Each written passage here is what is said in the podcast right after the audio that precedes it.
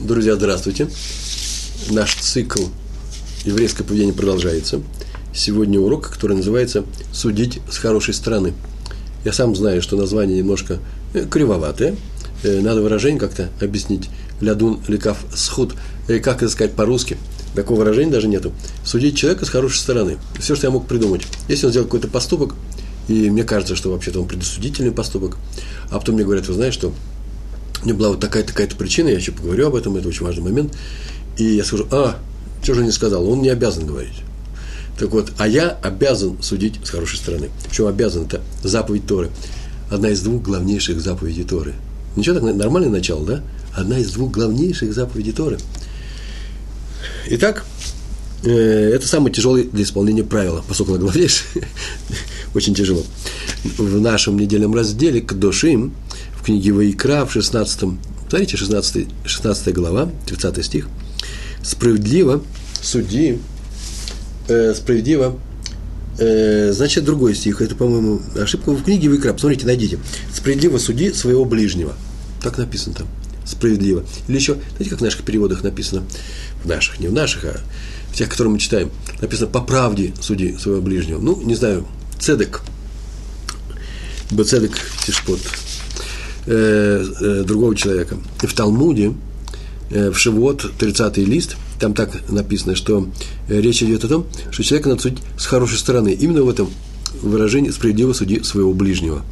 Я мог подумать, что это вообще руководство для судейской коллегии. Судить справедливо. А вот, оказывается, не так. Это не э, суд, который в суде идет, а мое суждение о данном человеке. Вот так я о нем рассуждаю. И Раша прямую так и пишет. Не, здесь не говорится о судьях, а о том, кто видит чужой поступок и может судить его как хоро, с хорошей стороны, так и в плохую, хорошую сторону, так и в плохую. Так вот, Тора приказывает в хорошую. Справедливо судить своего ближнего, это называется в хорошую сторону. Оправдай его, оправдать его в своих глазах. Судить с хорошей стороны. Интересное выражение. То же самое в двух местах трактата вот. Так написано, суди с хорошей стороны. Да, одну каф схуд. Вообще каф это не что иное, как э, чашка весов. Есть э, здесь э, схуд, называется права человека, оправдать его, а здесь хува, это называется его обвинить, лихаефуту. И поэтому, когда ты будешь эту чашу калибрировать, то обращай внимание именно на э, ту чашку, не чашу, а весы, на ту чашку, которая добро, хорошие дела. Объясни его поступок с хорошей стороны. Нажми немножко, ну, как делали раньше продавцы в России, я еще как сейчас помню, пальцем отсюда нажми немножко. Тора нам говорит об этом, прям вменяет нам в обязанность страшные дела. Суди с хорошей стороны. А там еще и второе место есть в трактате, а вот не суди, пока не встанешь на его место, то же самое. вообще интереснее, об этом еще поговорим. Что не суди, пока не встанешь на его место? На его место я никогда не встану. Так вот, не суди, пока не поймешь все его мотивы, мотивации изнутри. Вот если поймешь, и как понимает Равин, к которому я прихожу, с, или я с другом, у которого тяжба между нами, или вопрос, или один, посоветоваться с ними, и он задает мне вопросы, равинские вопросы, хакера называется, равинский вопрос, то же самое и здесь все это будет выяснено, что на самом деле я думаю об этом. Так вот, не надо мне ничего думать плохого, все. Будем говорить только, что этот человек сделал хорошую вещь. Как? О любом человеке так будем говорить. Вокруг меня делается много всякого, разного. Почему же я должен делать э, исключение? Я должен быть хорошим человеком. Так вот, миленькие мои, мне заповедь такая есть, любить другого человека. Это вам легко? Так вот, то же самое здесь. Тендемом к ней – э, пары идет еще одна заповедь э, справедливо суди своего ближнего, а именно суди о нем с хорошей стороны, имея суждение о том, что он правильно поступил. Они не просто дополняют друг друга, они на самом деле дополняют, это не одно и то же. Мы об этом поговорим сейчас. Э, сказано в наших книгах, что шесть вещей человек получает, есть шесть таких вещей, шесть поступков, шесть действий, и человек получает за них награду в этом, э, в следующем мире, а плоды есть в этом мире – э, тоже интересно, да, награду в будущем, а плоды в этом. Что значит плоды? Э, человек купил поле, и вот это дерево, это деревья его и земля его, он купил это поле. Но плодами он пользуется может сейчас. А поле это для него это капитал.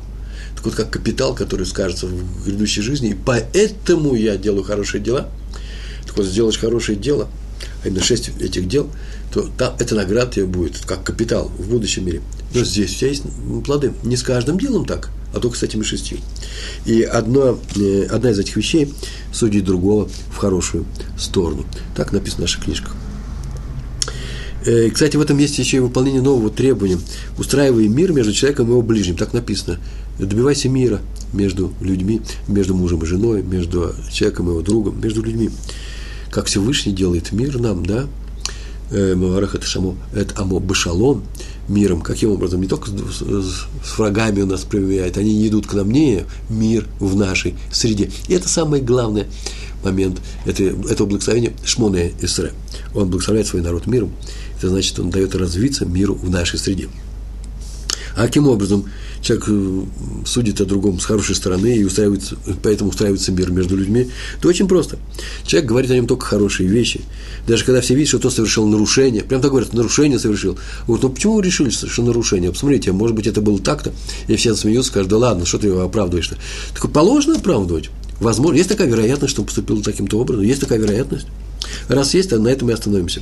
Все говорят нечаянно, можно, он сам говорит, нет, нет, это я говорю о нем, оправдываю его. Он нечаянно совершил. Он еще Тору не выучил. Он не знает такой-то заповеди. Или характер у него такой. Или воспитание. Недовоспитанное. У него же не было моей мамы и папы. У меня были мама и папа. Это моя заслуга. Или он не знал последствий, не рассчитал. Или не выучил закон. И собирался сделать совсем другое дело, так получилось. Вообще что-то другое хотел делать. Куча разных объяснений. Мы о них еще поговорим. И вот это приводит к миру между людьми. Почему вот Почему? Потому что осуждение, ух, плохой, ух, нарушил, ух, за, э, задеяние совершил, приводит, осуждение приводит к, от, к отчуждению. Люди отдаляются друг от друга. Все это написано в трактате Шабас, Шаббат, 127 лист, вторая страница. Там же мы учим совершенно, совершенно удивительное правило, которое звучит таким образом. Кто судит других в хорошую сторону, оправдывает его поступки. Того небо судит в хорошую сторону, вот я сейчас сказал, а вот интересно, какова реакция у слушателя на такую фразу? Сейчас мы над этим поговорим. Вот многие учителя наши тут начали писать целые статьи. Небо судит нас в хорошую сторону. Подсказка, что небо не знает на самом деле, чем руководствовались. Подсказка. Илель Азакен. Илель – это тот самый Илель, не тот Гилель, который в организации в России, а тот Илель, э, которому, когда пришли к нему Помню, он под снегом спал, э, хотел учиться, его не впускали, а потом он спустился вниз и начал великие законы открывать. Он просто знал, как выводятся законы. Это тот человек, к которому пришел одноногий иностранец. Пришел он двуногим, почему стал одноногим, спросил, скажи мне всю Тору, пока я стою на одной ноге, сказал, не делай другому то, что не хочешь, чтобы делали тебе, это вся Тора, иди и учись. Ой, это вот этот Илель. А теперь как он жил? Тоже интересно все подумать. Вот человек одному учит, а что он делает на самом деле? А как, как он это реализует? Известная история про Хофицхайма, который, когда получал, Амлацот называется, от больших раввинов, э, письма, э, брахот, такие, э, в которых написано, что эта книга нужная, мы, Аскамот, да, мы согласны с тем, что этот проект очень нужный, важный, и благословение всем. Я вот сейчас тоже получал на некоторый проект благословения, вот получили у Рава Ильяшева благословение, это какая непростая вещь хожу и хвалюсь. И пришел он и, и к раввинам, и ему, им, ему подослали человека, который пришел с книгой Лашонара. Его подослали человек, который, как написано, 8 часов, или там 48 тысяч часов. Когда пишут, люди границ не знают. Проверял его на Лашонара и сказал, нет, этот человек Лашонара не произносит. А меня вся интересует. А если бы он произнес, что книга стала хуже? Очень часто бывает такое, что человек тому и пишет, что хочет быть таким человеком. Я знаю такие случаи. Самый близкий мне случай – это я сам. Я стараюсь быть хорошим, но иногда бывают такие вещи делаю, которые ну, никак не вкладываются в ракурс моих уроков. Я, между прочим, потому и пришел к Мусару, к Тору. В Тору я зашел через ворота Мусара. Почему? Потому что был диким и неуправляемым человеком. Да. А сейчас стал управляемым, может быть, в связи с возрастом. Так или иначе, э, если человек дает урок – то вот к нему нужно относиться, конечно, к этому уроку э, по-человечески. Умно, с еврейской головой. Но если женщина дает урок по воспитанию детей, а в это время ее двое детей разносят весь лекторский зал и коридор в щепки, то, конечно, наверное, какой-то вопрос возникает у нас, чем в конечном счете получим. Поэтому эта женщина, может, хорошие уроки дает. И правильно сделали, что ее пригласили. Почему? Потому что зарплата, если детей кормить мужа нет. То надо было сделать так, чтобы детей в это время не было. Как-то так изолировать, чтобы не было диссонанса между реальностью, которая происходит, и той теорией, которую мне рассказывают. А я человек требовательно не буду относиться даже к тому, кто кричит, я правду люблю, я не люблю ложь. Все возможно, уже хорошо, что он сознается в хорошем. Это тоже правильно. Кто скажет, я люблю ложь, я не люблю правду. Даже Геббельс такого не скажет. Так вот, Илья Закен позвал он гостя на трапезу. Я хорошо рассказываю, да, произнес одну фразу, а потом 15 минут рассказываю о чем-то другом. Так у нас Гемара устроена. Что случилось? А что случилось? Илель позвал гостя на трапезу к себе, и пришел бедняк, встал в дверях. Так написано, куда пришел, чего пришел, написано. Пришел бедняк, встал в дверях и сказал, что собирается жениться, а у него нет имущества. Ты так полагаешь, что у него в доме нет ничего. О чем разговор идет? Дальше написано. Взяла, взяла жена Елеля и отдала все блюда для трапезы, которые он приготовил этому бедняку. Приготовил новые блюда. Принесла их Илелю и его гостю. Илель спросил, из-за чего задержка? Почему не сразу принесла? Хороший вопрос, да, к ученику. Где шатался, почему опоздал? Илель спрашивает, вы слышите? Илель спрашивает. Она ему все пересказала. Вот он тут произносит, это Мидраж Дерахерец Раба называется. Из этих слов, наверное, все написано. Или сказал, когда я спросил, в чем задержка, то не с подозрением спросил, а чтобы выслушать, какое новое хорошее дело ты сделала. Ибо все, что ты делаешь, ты во имя небес делаешь. Хорошее выражение, да? Ну, а сейчас что случилось? Расскажи, какое, хорошее дело ты совершила моя женушка. Совершенно замечательная слава. Он свою хорошую сторону, он изначально знал, что любая вещь опаздывает, она, гость сидит, нервничает, голодает. Это мои слова, это так написано. Приносит она с запозданием, приготовила новые блюда ведь. Извините. А он ее спрашивает, в чем задержка, она рассказывает все это. И он улыбается, счастливый. Так и знал, ой, здорово. Вот так и надо поступать. Все, что ты делаешь, делаешь во имя небес. Это называется судить человека с хорошей стороны. Э, какого? Ближнего, близкого, ближнего своего, свою жену. А мы как с вами поступаем? Ближних мы с хорошей стороны судим, да? А дальних не очень. Ой, бывают случаи наоборот. Все бывает на этом свете. Мы, можем о них еще поговорим. Введем классификацию какой-то случай сюда. Раби Леви Ицхак из Бердичева. Даже когда делал замечания евреям, это известно. Все истории строятся про Раби Леви Ицхака из Бердичева одинаковым планом.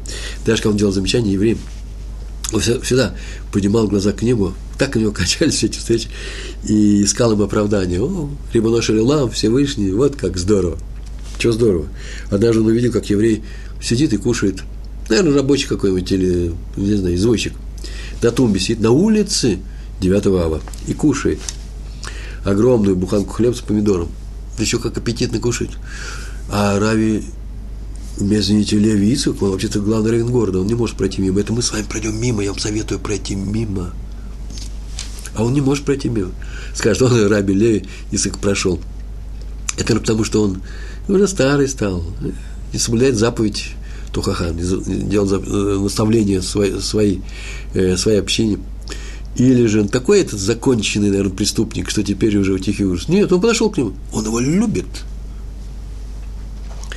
и спросил, ты, конечно, не знаешь, что сегодня 9 ава, да, сын мой? По сыну я узнал, что он был уже старый, наверное. Вот отлично знаю. И кушать дальше. Макая в соль, которая в тряпочке у него на коленках. Помидоры очень смачно. Отлично знаю. Представляете картину, да, у него течет по бороде. Он в шляпе сидит. Не в шляпе, а в шапке. Религиозный еврей. 9 ава. Отлично знаю, говорит. Набивается в наше время, говорили, да? Нарывается. Ты, наверное, забыл, что 9 ава постятся, и нельзя есть. Отлично помню. Все прекрасно помню. А, тогда ты просто слабый или приболел немножко, и ты поддерживаешь там свой дух, может там кушать. Не, рыба, я здоров как бык, и вам того же желаю. И снова начал кушать. Ну, тут все вопросы-то кончились. Рэба поднял, как мы говорили, глаза к небу, воздел руки и говорит, Всевышний, Рибану Шулялам, это господин этого мира, посмотри на свой святой народ. Святой народ у нас. Человеку легче назвать, выставить себя злодеем, чем осквернить свои уста неправдой. Правду говорю. Это только про него можно такое рассказать. Так он его оправдывал. Даже когда уже оправдать уже некуда, извините. И, повторяю, мы с вами говорили о четырех качествах любви, все время говорим. Теперь можно приписать еще одно качество. Кого мы любим, того всегда судим с хорошей стороны. Запомнили? Без этого ничего не бывает. Если я люблю этого человека, то я буду искать, мы еще пример найдем для этого, буду искать любое его оправдание. Он все плохо. Кто он сказал? Ошибся. Или это не он. Или еще что угодно. Мой любимый пример, я где-то уже даже рассказывал, его придумал.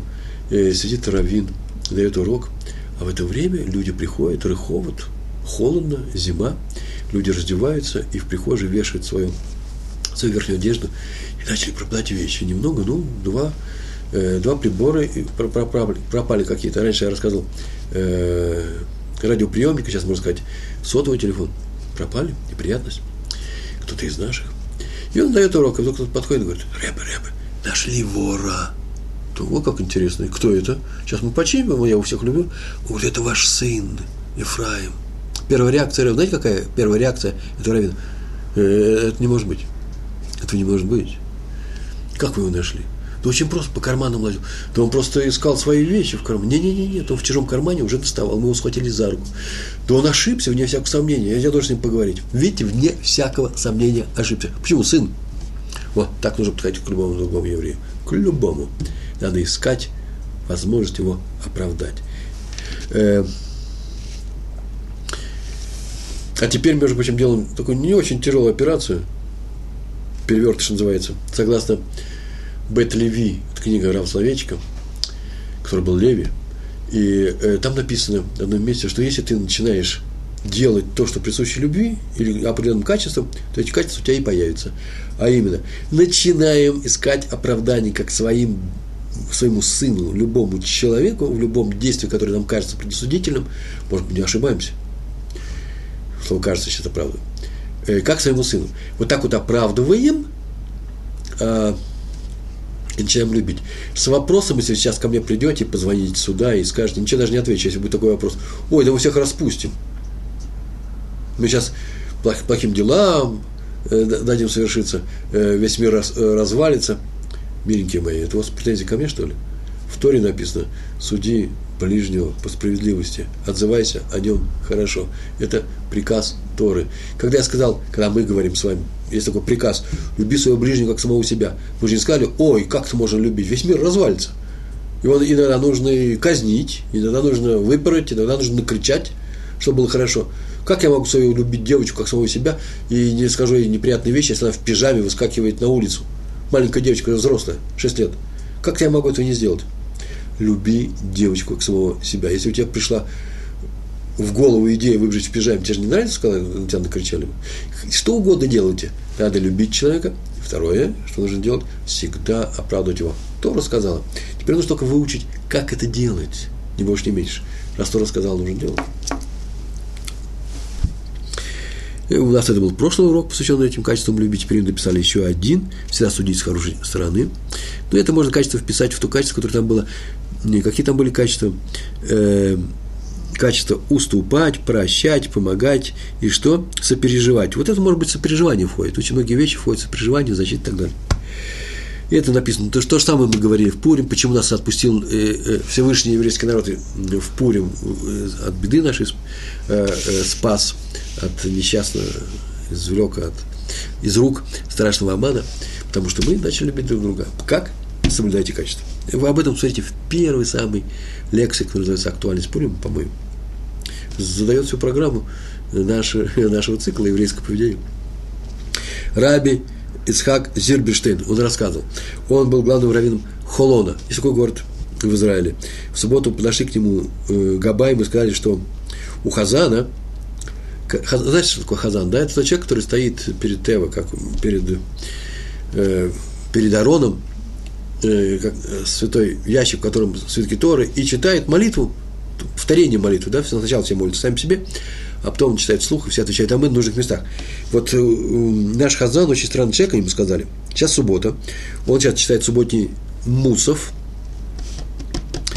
или уже после мусфа, во время мусфа нельзя говорить ничего.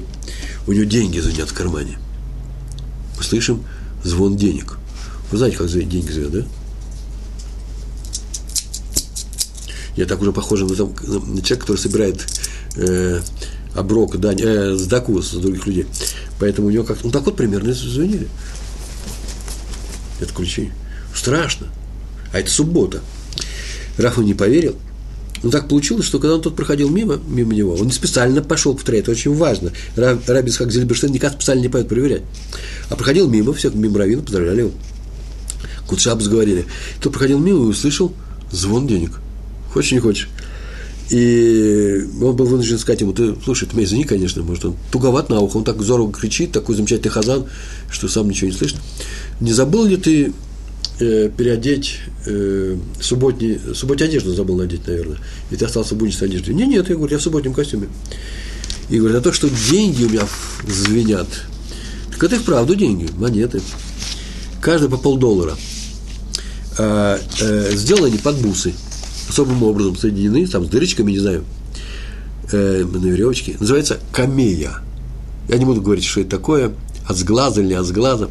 Так иначе мне их Раф и Цикель из Амстердама подарил. Величайший был каббалист, он мне это подарил. У них нет, понятно, статуса денег, потому что они не как деньги выступают, а именно как камея. Своего рода украшение для мужчин, но это тоже непростая вещь, камеи можно. Так Рав Зильберштейн, он сам рассказал об этой истории, еще раз выучил, по его словам, закон ладун хаверо лекав схуд. Оправдать другого человека, не спешить его э, обвинить в чем-то. История еще одна про раби Арье Левина. Он провожал на кладбище одного очень уважаемого старого человека в этом городе, и еврея, и было очень много народу. И среди провожавших его Левая, да, провожавших его, был старый друг, который тоже еле шел, они 30 лет, наверное, какие-то дела делали. Тот э, умерший много полезного, хорошего сделал этому человеку, который сейчас его провожает последний путь. И только вынесли да, носилки и шли по городу. Раньше по городу прямо шли, сейчас в машине нет, только до машины доезжает. И вдруг он увидал, шли рядом, что этот раз человек, его старый друг, очень быстренько-быстренько и вышел из этой очереди всех, которые шли по большой улице, и пошел в соседнюю улицу. И вот так удивило, он сам рассказывает, меня так удивило, такого я еще ни разу не видел, что близкий друг ушел с провод на кладбище э, такого уважаемого человека. И говорит, ничего собой не мог сделать, еще посмотрел, куда он зашел. А он зашел в первый же цветочный магазин. Вот нашел время, цветочный магазин. Знаете, извините, нашел время кашля. Зашел он туда, и Раф Арье остановился – наверное, он думал, сказать ему, сказать, а в чем дело? Мапшат, да, какое Пешер, Гадавар, какое объяснение? И через минуту-две он вышел, и вышел с ящиком, не ящик, как называется, ациц, э, горшочек, спасибо, горшок, а там цветы растут какие-то. С этим горшком. И вернулся сюда, и пошел, а потом собрался куда-то уходить. И он его спросил. Я не знаю, спросил у него тут же, э, я вышел тут же его спросил, почему? Потому что Раф Арье Левин, он святой человек был, и все знали, что он святой. Он не может пройти мимо нарушения.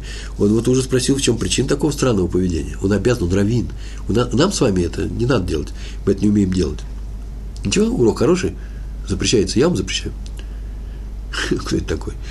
Ну ладно, старайтесь не торопиться. А он не мог не торопиться, он был праведником – и тот человек ответил ему, много лет он ухаживал в одной больнице, приходил, навещал его за одним очень больным в одной больнице, Матка Иерусалим больница. Я всем скажу, прокаженный. Это было очень давно. Была такая больница. Там целый коридор их был. И вчера он тут умер. Одновременно они умерли с моим другом. И они, он умер, а у них такое обычай, если прокаженный умирает, то все его вещи, все, все сжигают. Все его личные вещи, все, чем пользуются. Вот тумбочка его, вот кровать его, все это сжигается. А там тфилин. И он не может же сделать так, чтобы тфилин были, сгорели.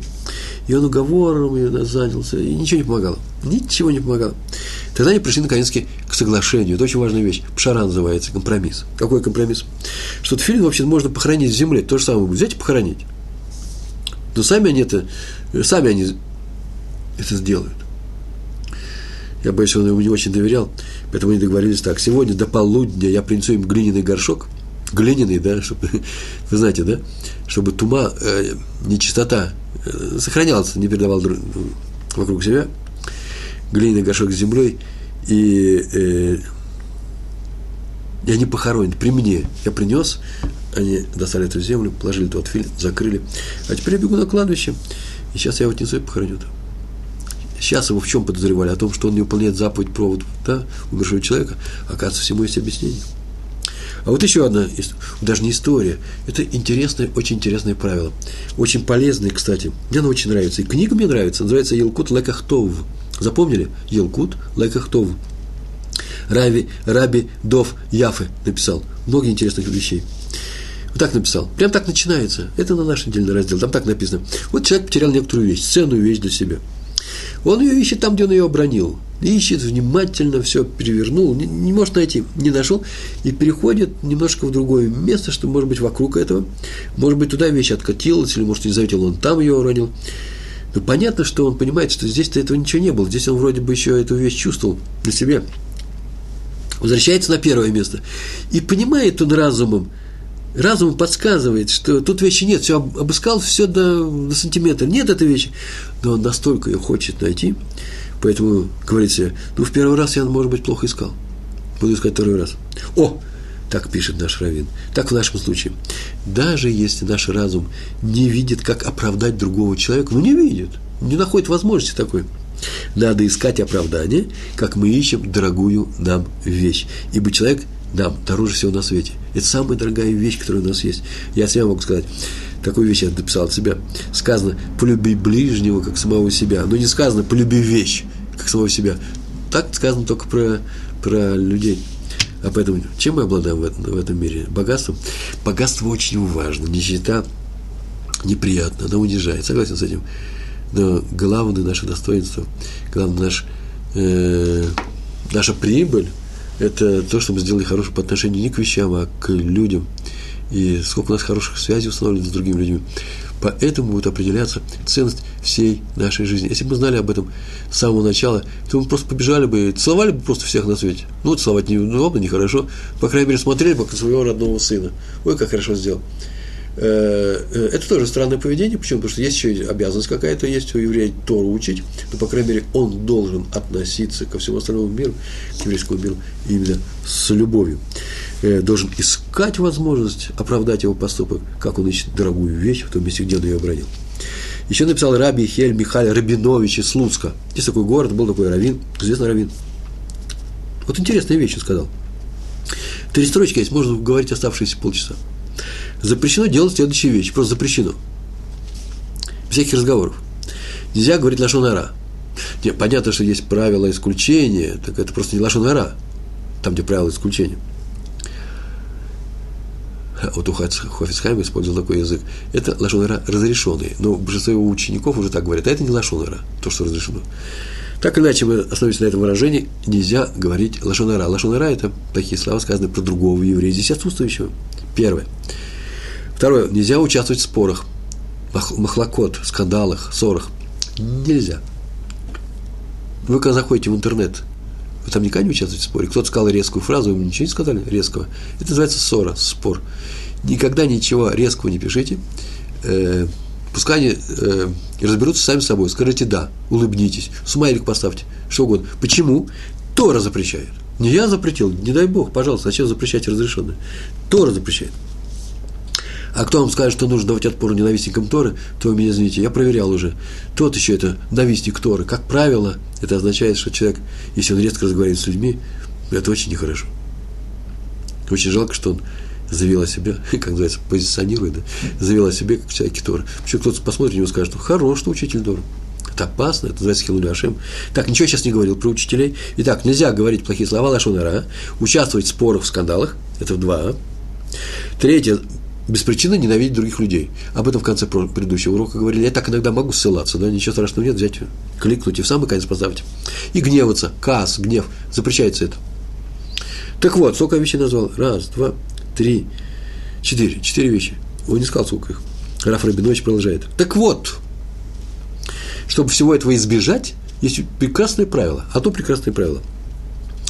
Надо судить о человеке только только с хорошей стороны. Ничего? Совершенно замечательно. И ты излечен от э, внутреннего желания сказать неприятную вещь про другого. Почему? Потому что ты знаешь, что он сделал хорошую вещь. Ссора. Ты не будешь сейчас ссорить, потому что ты его любишь. Он, то, что он сказал, это... Я знаю, почему он сказал. Это мой сын, он в карман не полезет. Чужой. И без причин ненавидеть э, других нельзя. Ты не будешь ненавидеть других беспричинно, потому что их любишь. Почему? Потому что ты их оправдываешь, их поступки. Мы уже обговорили на, на, на эту тему и очень много в предыдущем уроке. А сейчас, и последняя четвертая вещь, гневаться. Ну кто же гневается на человека, который совершил некоторое дело, за которым сейчас стоит нормальное объяснение. Просто, может быть, мы не знаем. Но если я получаю по СМС с неба, написано «Пятигорский, не шуми на него, он поступил правильно» небо. Я выключаю, и все, и мне даже не надо никаких объяснений, теперь я даже шуметь на него не буду. Единственное, что только остается один вопрос, почему нам с неба решили этого человека подсунуть мне, чтобы он это делал при мне. Ну, это, наверное, чтобы я прошел испытание. А прошел испытание, что же сейчас я сделал? СМС я получил, СМС я получил, это же подсказка. Иногда бывают подсказки. Подсказка из зала. Мне почему-то так пишут. Наверное, какая-то телевизионная какая-то программа. Я боюсь. Э, и так далее. А вот сейчас интересную вещь я скажу. Рабейн Йона написал. Если видишь какие-то дела праведника, совершил их праведник, и это дело праведника близко к плохому, ну, скорее всего, это, как называется, авак. На иврите это авак, пыль есть, а по-русски говорят запах. Но мне нравится больше авак. Ну, припушено, так, знаете, нехорошим каким-то делом. Что здесь плохое? Скажи себе, что у того есть объяснение делу конец, ибо он праведник в большинстве, в большинстве своих действий и оправдает легко. Если видишь такое же дело у среднего человека, Бейнуни, как мы все, Рамбам написал, большинство из нас это средние люди. Кто из нас может сказать про себя, что он праведник или злодей? Никто, да? Поэтому мы средние, извините, средние люди, Бейнуни, промежуточное звено. И он поступил не очень хорошо. И что? Я должен судить о нем с хорошей стороны. Почему? Ответьте, пожалуйста. Я уже дал два раза уже этот ответ. Почему? Правильно. Потому что это прямой приказ Торы. Суди о человеке бацедек, справедливо – своего ближнего суде. Деваться некуда. И только про злодея так не надо, так э, не надо судить. А теперь тоже от себя. Я не могу от себя ничего не добавить.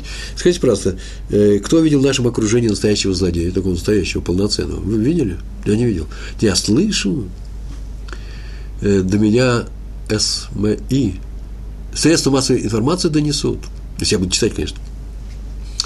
Мне кто-то расскажет, но я ни разу не видел. Почему иногда случается видеть неуча, невоспитанного человека, но злодея я не видел. Ты говоришь, ну как же такой араба вы видели, он стреляет по евреям. Я не видел, но я верю, да, я знаю, бывает такое. Мой сын служил в армии э, в, под Бершевой во времена, стародавние времена, и там были военные действия, переживали мы очень. А э, теперь он просто работает не в армии. Э, он говорит, да, арабы стреляют. Верю, верю. Так это не тот случай, который нужно оправдывать. Он стреляет, почему? Потому что он стреляет, это враг. Но если я скажу, что волк или леопард, который пришел из лесу, он не может не укусить, то в некоторых ситуациях раб не может не стрелять. Просто нужно это знать. У меня на прошлой неделе э, строительство вел сосед, а у меня холодильник стоит на улице. Так ничего, нормально. Стоит на улице холодильник, второй, ну, слабенький. А к, к Песху нам привезли куры очень много. Хорошие такие дешевые куры, 18 шекелей, я скажу, курица. И я забил всю морозилку, а потом смотрел, как она здорово попустела. Я, конечно, мог пойти прорабу заявить, мол, платите мне там 100, 200 шекелей, сколько там, не знаю. Но не пошел. Почему? Они не виноваты. Как волк не может не укусить, а араб не может не украсть у еврея. Потому что друг друга они не украдут, потому что им руку отрубят. Голову не знаю, что там им отрубают. Я просто ругал сам себя, надо было соображать. Давно я в Безарабии э, отвык от жизни, поэтому кто виноват? Я. Я не пойду к ним ссориться. Поэтому про злодеев, о которых нужно говорить плохие вещи, не говорить, а подозревать их в плохом действии, это даже не знаю, вообще-то это актуально или не актуально. Я не вижу этой актуальности. Но так написано. У кого? У Рабейну Йода. Он знал это хорошо, жил в Провансе очень много лет назад, был ближайшим родственником, близким очень родственником Рамбанна. Понятно, что он увидеть там в Южной Франции. Представляете, чуть ли не тысячу лет назад, чуть меньше. Раф Арье Левин. Так вот, начинается все-таки не с него. Раф Нисан Тикачевский. Представляете, как пишется на иврите? Тикачевский. Он руководил Ешивой Эц Ахаим. Есть такая Ешива, Эц Хаим. У одного мальчика стали появляться на руках большие деньги. И он так бравировал этим, он даже не скрывал это. Покупал что-то и друзьям, и себе.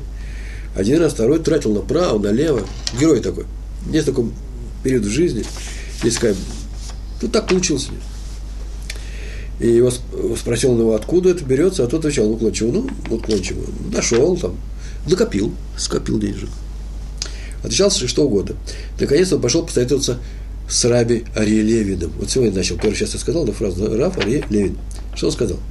Тот позвал мальчика к себе, очень, тут написано даже, как он разговаривал, что он с ним разговаривал, о том, что деньги, конечно же, вещь, которая привлекает всех, и его авария Левина привлекает, и уступить, устоять перед ними тяжело, то можно немножко и заблудиться э, в этом испытании. Поэтому лучше, если он перестанет делать. Поэтому э, надо бы прекратить брать эти деньги в том месте, где он берет. И мальчик сам ему сказал, я у отца беру. Какое-то место, там пиджак или шкатулка где-то в доме. Ну, очень хорошо, больше этого не делай, пожалуйста. И они мирно расстались. Если у вас какой-то ребенок хочет забирать деньги, во-первых, если подозрение пойдет на одного, это не значит, что он и делал. Ну, уберите деньги в другое место, ну, не поднимайте шум. Все бывает с детьми. У них тяжелая, у них тяжелая жизнь с нами. Им нужно выжить с нами. И поэтому они иногда делают странные вещи. Не надо кричать, я же виноват, то мы. Такое замечание в сторону. Не надо кричать. И э, он сказал этому мальчику, мальчик сказал, что это больше не будет делать, наверное, все это нужно взять и закончить. Но Рафаэль Левин думал, думал, он говорит, нужно все-таки и отца предупредить.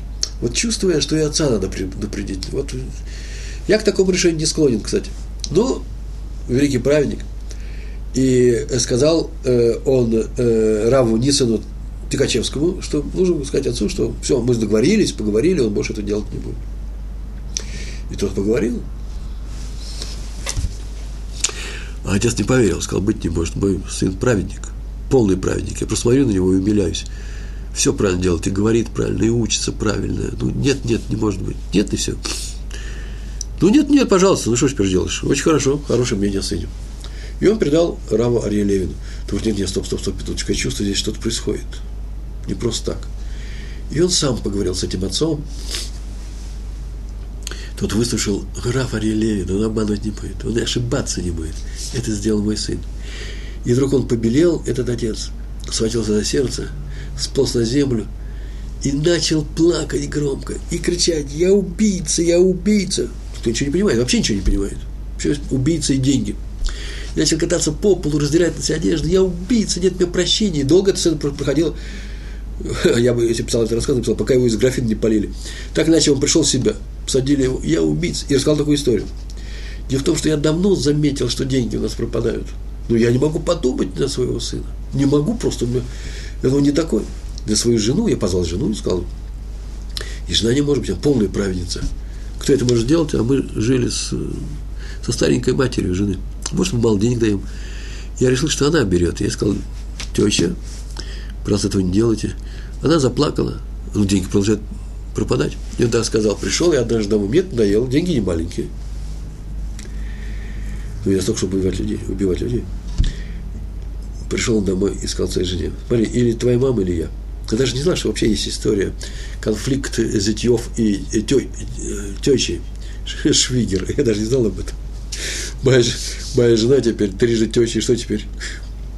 Ой, какие у меня замечательные хатаним, как называется, э, женихи, э, зятя, да, э, мужей моих э, трех дочерей. Один еще, правда, еще не муж, у них э, шедухим, у них будет свадьба, всех приглашаю на свадебные браки, браки в день тому я об этом напишу на сайте. И э, с ними идешь и думаешь, ох, как хорошо, взрослые люди, Талмуды, Хахамим, вот как хорошо. Подумать на одного из них, это твой сын, что плохие вещи делает, невозможно, невозможно. А почему убийца? Я сказал, или я, или мама. И отвезли ее в, дом для престарелых, так скажем. Там немножко по-другому было. Нет таких институтов в России, нет даже такого слова. И отвезли ее туда, и она там через неделю, через две умерла. Теперь я понимаю, она умерла с горя, потому что ее подозревали. Я убийца, и прощения у меня никакого нет. И что сделали? Рафарье выслушал его и посоветовал ему исправить это дело тем, что, как мы уже говорили, э, про, э, э, на прошлом уроке про Рава Аврамского, что нужно пойти на кладбище, как написано у Рамбам, как написано в, в наших книгах, попросить у могилы прощения. И присутствующие евреи, меня, должен быть, скажут э, от ее имени, что ты прощен, ты прощен. Тот так и сделал. И так еще повторяю, просто чтобы я не говорил на эту тему снова. Если у вас воруют деньги домашние, именно про деньги сейчас говорю, ладно, ничего, то выясните все, но не кричите, никого не обвиняйте, не повышайте голос, не наказывайте. Это нельзя делать. С детьми это бывает. Например, у всех мальчиков в классе есть деньги, а у моего ребенка нет. Вы представляете, как ему тяжело? Хоть какие-то деньги. Может, это причина. Надо любую ситуацию решать мирно. Я бы сказал, с любовью. Но это тяжело. Давайте хотя бы мирно, не поднимая голос. История. Рав Хаим Хискияу Мдини – известнейший раввин был, дал однажды в долг большую сумму денег человеку, который был известен тем, что уже несколько раз он взял суды и не возвращал их других людей. Таилим написано, кто злодей, тот, кто берет и не возвращает. Прямо по этому случаю. Но, миленькие мои, так написано в Таилим про человека, который берет и не возвращает, потому что не хочет возвращать, а не потому, что у него нету. Если у него нету, никакой он не злодей. Ничего страшного нет. Я однажды нельзя самого себя хвалить. Я знаю одного человека, который 8 лет не требовал долга, а потом э, э, этот долг ему вернули, небольшой долг, и теперь небольшие друзья, и тот ему сделал очень много полезного. И не потому, что в, в отместку за, за прощение, да, а просто потому, что он увидел нормальный человек, нормальные человеческие отношения. Не спешите никого обменять.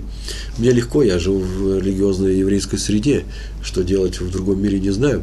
Я, например, не знаю, что делать в другом мире, поэтому я оттуда уехал. Если умеете там жить, вы живите дальше. Сейчас скажут, ну, Птигорский, ты что, призываешь людей жить в еврейской среде? Да. Не, не больше не будем говорить на эту тему. Значит, сказали, что он берет суда и не возвращает их. Спросили, а он взял и дал. Спросили, а почему он так сделал? Разве тебя не предупреждали, он же не вернет.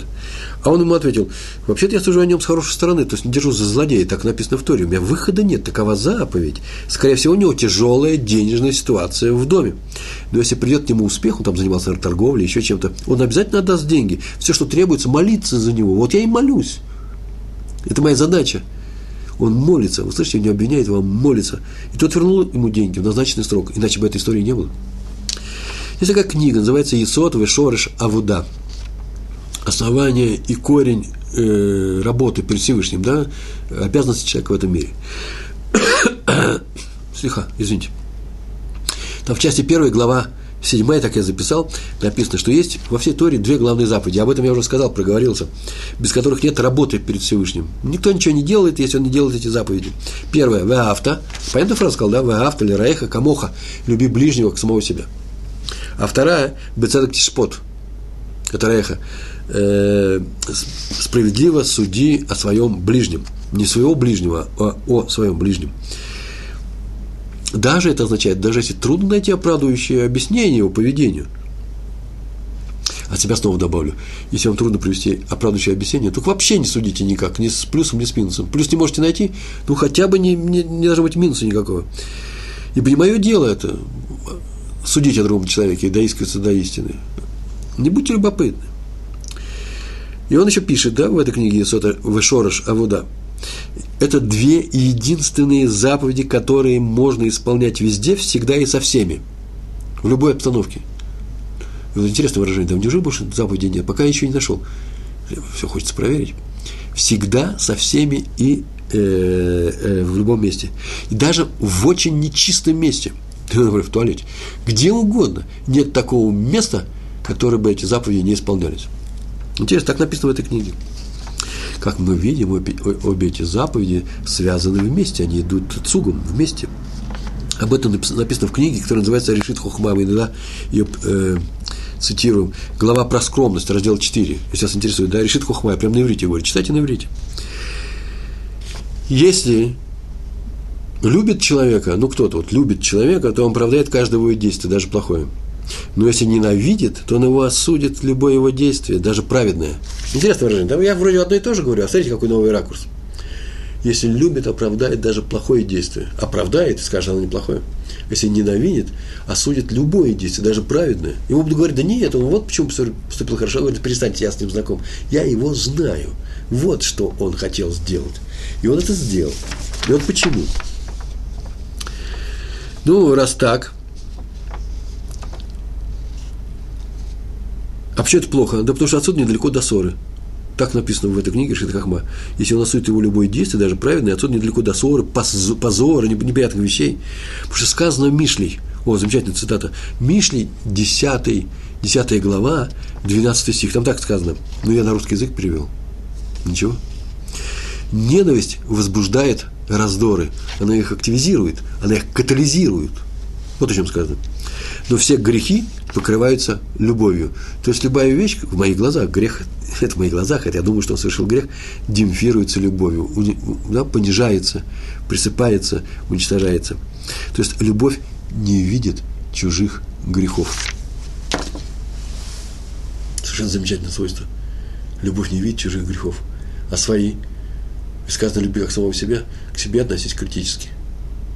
А к другим людям критически только тогда, когда они знают и видят, что ты им помогаешь, что ты им хочешь помочь, что ты их учишь по их просьбе. Ты еще обладаешь авторитетом, ты себя хорошо ведешь, и они говорят, о, если кого учиться поведению, то это у этого человека, он никогда не ошибается. Одно удовольствие с ним общаться. Есть такие, извините, есть такие люди. Браху я уже произнес. Можно ли говорить об этом, если я привез браху? Да? Не надо. Потому что вы слышите не мой голос а голос вашим мембрам. ну, тоже очень противно, согласен. Как кашляю. Ой. Есть очень интересное правило. Любовь не видит чужие грехи. А любить я должен другого, как самого себя. К себе отношусь критически. Может относиться к другому критически, только если в этом есть польза. Я надеюсь, что мы к себе относимся критически с пользой. Потому что бывает, что и без пользы. Бывает у человека самоуничижение. Знаком с людьми, которые себя унижают, умоляют, уничижают, ставят себя меньше всех остальных, ходят согнутые. Не надо это делать. Почему? Потому что Всевышний создал тебя тоже по, по, образу, э, по образу, своему образу. Ты должен идти, распрямив плечи, и не бояться чужих взглядов. Э, если у них будут чужие взгляды на тебя осуждающие, то это их проблема, не твоя. То есть вызывающие себя нельзя вести. Я боюсь, что у людей, которые так ведут, они себя вызывающие и не ведут. Рано или поздно, конечно, они взорвутся и наговорят всякое, это бывает. А поэтому лучше вести себя нормально изначально, не смотреть на реакцию чужих людей на себя, а себя критиковать. То как критиковать? Позитивно, с пользой, а не для того, чтобы говорить, ой, кто я такой, ой, меня слабо, ой, я ничего не знаю. А ребенка, конечно, возьму сейчас и скажу строгие вещи, потому что на мне воспитание. Воспитай самого себя, а потом воспитывай детей. Да ничего, нормально у нас еще идет. Еще у нас осталось с вами 11 минут. И э, вещь, какая у нас в Гемаре, трактат Шаббат, э, приводится история. Один из Галиль, это, знаете, место такое, да, Галиле, Галиль. Он работал рабочим на юге страны, Негов. Рабочий, наверное, сельскохозяйственным рабочим. И перед Йом Кипуром сказал, что он уходит домой. Неожиданно сказал хочет получить плату, и хозяин сказал, что у него сейчас нет денег. Наверное, на самом деле неожиданно. Решил уйти при Йом Кипуром. Денег нет, отдай мне плоды от урожая. Поэтому я решил, что был сельскохозяйственным работником. Он говорит, нет плодов. Не время. В Йом Кипур какие плоды? Собирают же плоды, да? Но у него, наверное, еще нет. Он еще не, не расплатился с, с другими людьми, взял у них суды. Дай землю, я ее продам. Нет земли заложено. Дай скот, инструменты и прочее. Ничего нету. Тут ушел. И после Регеля, вы знаете, что такое Регель? Регель – это три праздника – Песах, Сукот и Шавуот, когда все евреи обязаны приходить в Иерусалим. И все они пришли. Поскольку это было перед Йом Кипуром, то есть после Йом Кипура это был на Сукот. И все пришли в Иерусалим. И он, почему-то написано, что он пришел к нему, тот хозяин, пошел к нему на, в Галиль, я не знаю, и принес эти деньги и спросил, что ты подумал, когда я тебе во всем отказал? Тот сказал, ничего не подумал, нет и нет. И по каждому пункту он спрашивал, давал ему объяснение. Так оно и было, говорит. Так вот, сам, сама Гемара приводит Талмуд, приводит так, такие слова. Как ты судишь о других в хорошую сторону, так и небо с тобой поступит. Вот для чего все это рассказываю. Как ты о других людях судишь в хорошую сторону, оправдывая, оправдывая их, э, как тебе показалось, не самые хорошие поступки, скорее всего, предсудительные, так и Всевышний поступит с тобой. У тебя будет судить в хорошую сторону. А Раф Шмулевец на это удивляется, очень удивляется. Мы судим о человеке хорошо, потому что мы не знаем его мотивов, поэтому нам дает совет. Судья о нем, как будто он поступал хорошо, мотивация была хорошая. Но Всевышний-то знает наши мотивы. Почему нас будет судить в хорошую сторону, а не как положено за наши дела? Совершили дело, получая, получая за него.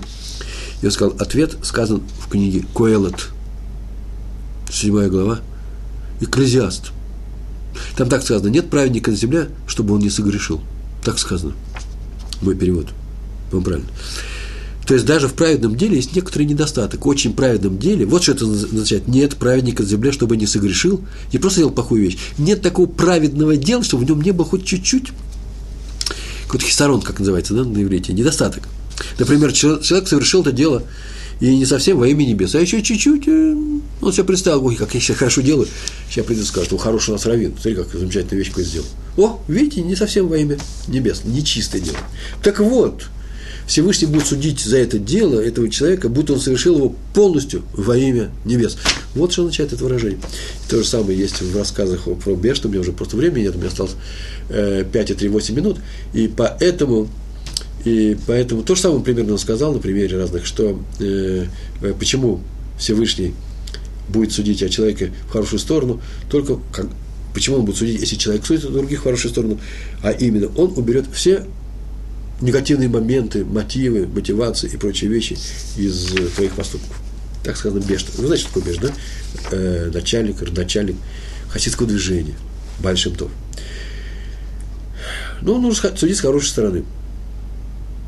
Чего урок у нас сегодня? Судить с хорошей стороны. Миленькие. Я своими глазами вижу, что он поступает безобразно, плохо. Ты разве могу обманывать самого себя? Самого себя и говорит, да нет, наверное, есть причина. Даже не знаю, пример привести. Идет человек по рынку, схватил какую-то еду и побежал. Вот, очевидно, плохо. Да, это, кажется, простой пример. Голодный, умирает с голода. Да, знаем его, он там так всегда поступает. Ну, значит, еще какая-то причина. Он перед своими приятелями экзамен сдает на хулиганство. Иначе они его убьют. Я кучу вам причин найду. Кучу причин. Или же он терпеть не может этого араба, который продает эти семечки. Я не возьму, а он националист несчастный. Он его обижает тем, что хватает и убегает. Еще что-нибудь.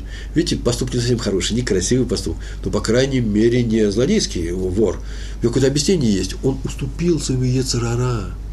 Я же тоже ему иногда уступаю. Вы никогда не уступаете своему Ецарара? Уступаете? Почему же вы запрещаете уступать своему Ецарара другим людям? Так или иначе, один из ответов на это дал Магид из Гродно, Родно. Среди торговцев, как известно, принято посылать одного скупчик, перекупчик, не знаю, челнок. О, хорошее выражение. Одного из них на ярмарку закупить товары на всех сразу. После чего он приедет, на их деньги все покупает, распределит, и они начинают продавать в розницу. Ему для этого дают деньги и платят за доставку. Хорошее выражение. Экономически, как будто я понимаю, что это. Так было написано, я перевел. Поехал один такой торговец тканью. Торговец тканью. Это из истории Магида из, из, из Гродно, Гродно. Так написано было, Гродно.